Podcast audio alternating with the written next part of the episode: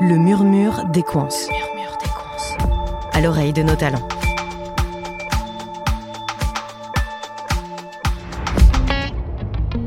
Depuis une dizaine d'années, une source d'énergie surprenante s'invite dans toutes les discussions lorsqu'on parle d'énergie du futur. C'est l'hydrogène bas carbone. Mais au fait, qu'est-ce que l'hydrogène et comment l'obtient-on?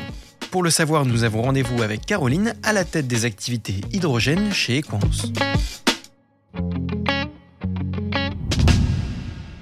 L'hydrogène, c'est un vecteur énergétique qui peut être produit de différentes façons, à partir euh, aujourd'hui d'énergie fossile la plupart du temps, mais également à partir d'énergie renouvelable ou bas carbone, et spécifiquement à partir d'électrolyse de l'eau. Alors en fait, c'est très simple. On prend des molécules d'eau, H2O, on fait circuler un courant, et là, on vient casser ces molécules d'eau pour récupérer d'un côté l'hydrogène gazeux, qui est donc un vecteur énergétique dédié à la décarbonation de différentes activités, et on récupère de l'autre côté de l'oxygène.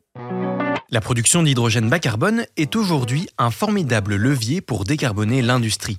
Mais son utilisation est bien plus large. On en retrouve également dans des flottes de véhicules lourds et pour stocker le surplus de production d'électricité renouvelable produite par exemple par des parcs solaires ou éoliens.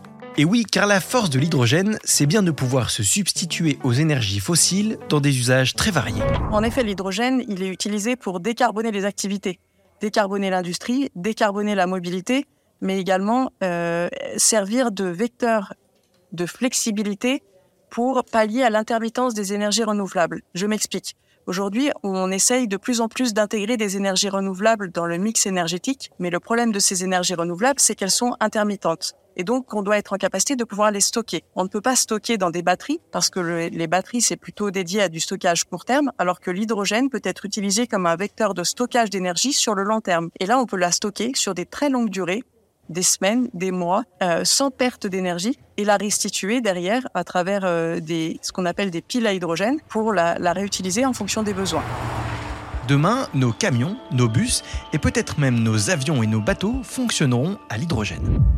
Alors, l'hydrogène est vu comme un vecteur de décarbonation pour la mobilité en général, donc plutôt sur des gros véhicules pour lesquels euh, les véhicules à batterie ne sont pas compatibles pour des raisons de puissance nécessaires. Donc on parle des camions, des bus, mais également d'autres types de mobilité euh, nécessitent de la décarbonation et c'est le cas par exemple du maritime, mais aussi de l'aviation. Et dans l'aviation, on ne peut pas euh, utiliser de l'hydrogène gazeux pour des raisons simples de maintien de l'hydrogène gazeux dans, dans l'atmosphère, en tout cas en haute altitude, et de poids également. Et donc, du coup, on utilise plutôt des dérivés d'hydrogène et notamment du e-kérosène pour en faire effectivement euh, des e-fuels et des carburants alternatifs. Alors, Caroline, pourrait-on aller jusqu'à imaginer une fusée à hydrogène?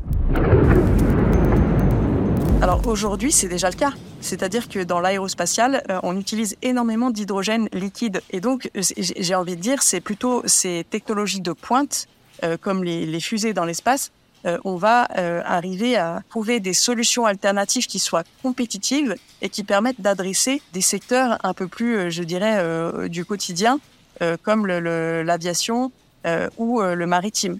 Et donc, effectivement, c'est une cible importante. Revenons sur Terre et même sous Terre. Saviez-vous que l'hydrogène peut même nous servir d'engrais? Étonnant, non?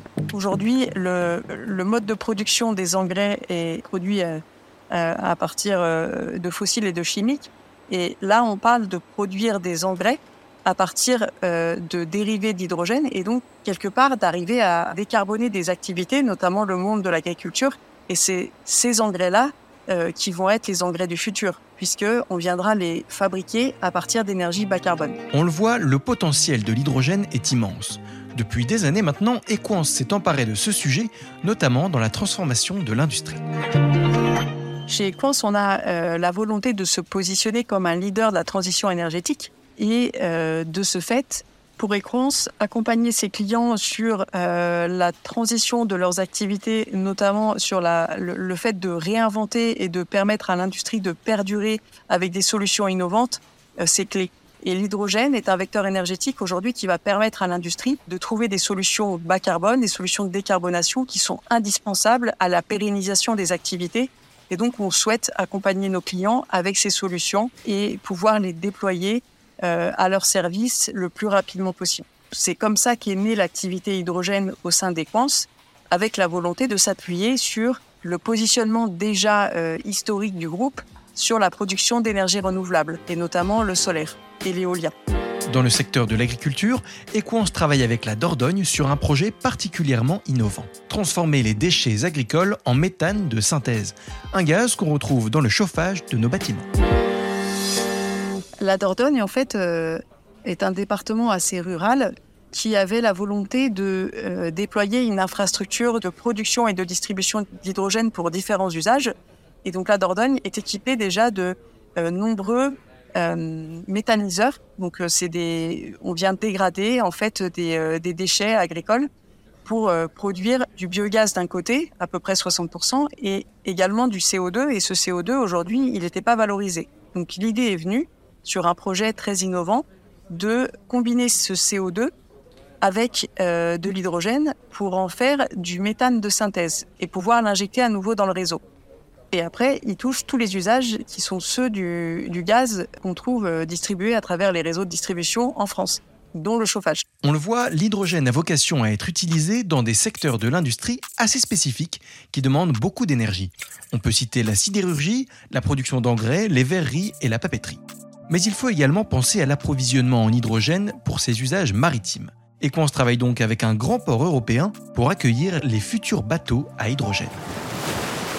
Toujours dans l'optique de décarboner les activités et notamment la mobilité, euh, Axima s'est positionné sur un projet de décarbonation de la mobilité fluviale, notamment sur un grand port maritime euh, européen, euh, pour lequel l'ambition est de designer et d'installer des infrastructures pour ravitailler les bateaux qui vont naviguer sur, sur les différents fleuves.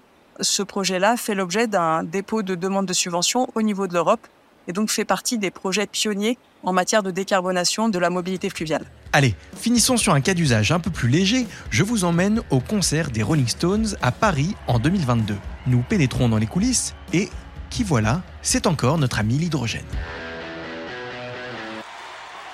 Aujourd'hui, il y a un nombre euh, important de, de groupes électrogènes diesel qui sont utilisés dans différents secteurs. Et euh, l'hydrogène est finalement un vecteur qui permet de, de substituer ce, ces jetsets diesel par des groupes électrohydrogènes. Et donc, euh, on a trouvé des cas d'usage sur lesquels il était particulièrement pertinent de les utiliser parce que le bilan carbone est intéressant, et notamment sur des usages intensifs, sur de l'événementiel. Donc là, on, on, on, a par exemple alimenté l'été passé euh, sur l'hippodrome de Longchamp le festival des Solidays et, euh, et, le concert des Rolling Stones avec des groupes électrohydrogène et euh, un hydrogène euh, bas carbone. Et donc, les économies d'émissions de CO2 sont extrêmement importantes. Et c'est des solutions qui sont extrêmement fiables et qu'on peut répliquer sur des événements sportifs, sur nos chantiers, mais également aussi sur les sites isolés non raccordés au réseau. Que ce soit dans le domaine des transports, de l'industrie ou de la production d'énergie, l'hydrogène offre des solutions prometteuses pour répondre aux défis climatiques. Les usages changent vite et Caroline s'en réjouit. J'ai été assez surprise de la vitesse avec laquelle euh, les gens s'acculturent à cette nouvelle énergie nécessite aussi d'adapter tout un cadre réglementaire et sécuritaire parce qu'on est sur euh, l'usage d'une énergie euh, qui habituellement, euh, historiquement, été utilisée dans l'industrie avec un cadre et des gens qui étaient formés et aguerris à ce type d'usage. Et là, de pouvoir faire le plein de son véhicule à hydrogène, a nécessité de faire évoluer euh, l'usage, les véhicules. Et moi, je suis assez fascinée euh, par la capacité à l'ensemble de l'industrie de s'adapter à ça. Et tout ça nécessite de travailler tous ensemble avec un écosystème de partenaires qui travaillent à l'émergence de cette filière. Et moi, je suis assez fasciné par ça. Maurice Blondel disait Le futur ne se prévoit pas, il se prépare.